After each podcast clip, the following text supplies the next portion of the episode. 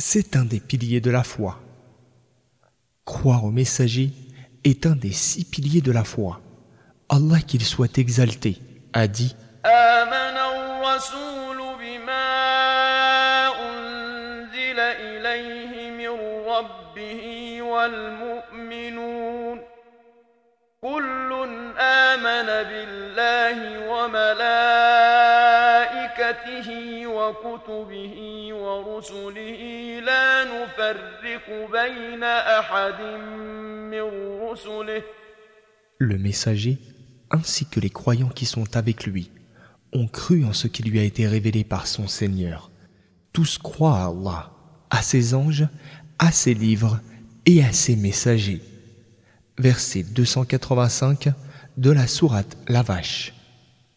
Le verset stipule donc qu'il faut obligatoirement croire à tous les prophètes, paix sur eux, et n'en rejeter aucun.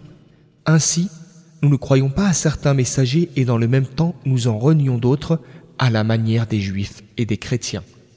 Le prophète, paix et salut d'Allah sur lui, a dit à propos de la foi, Al-Iman, c'est de croire à Allah, à ses anges, à ses livres, ses livres saints, à ses messagers, au jour dernier, et de croire au destin, qu'il soit bon ou mauvais. Hadith rapporté par Muslim.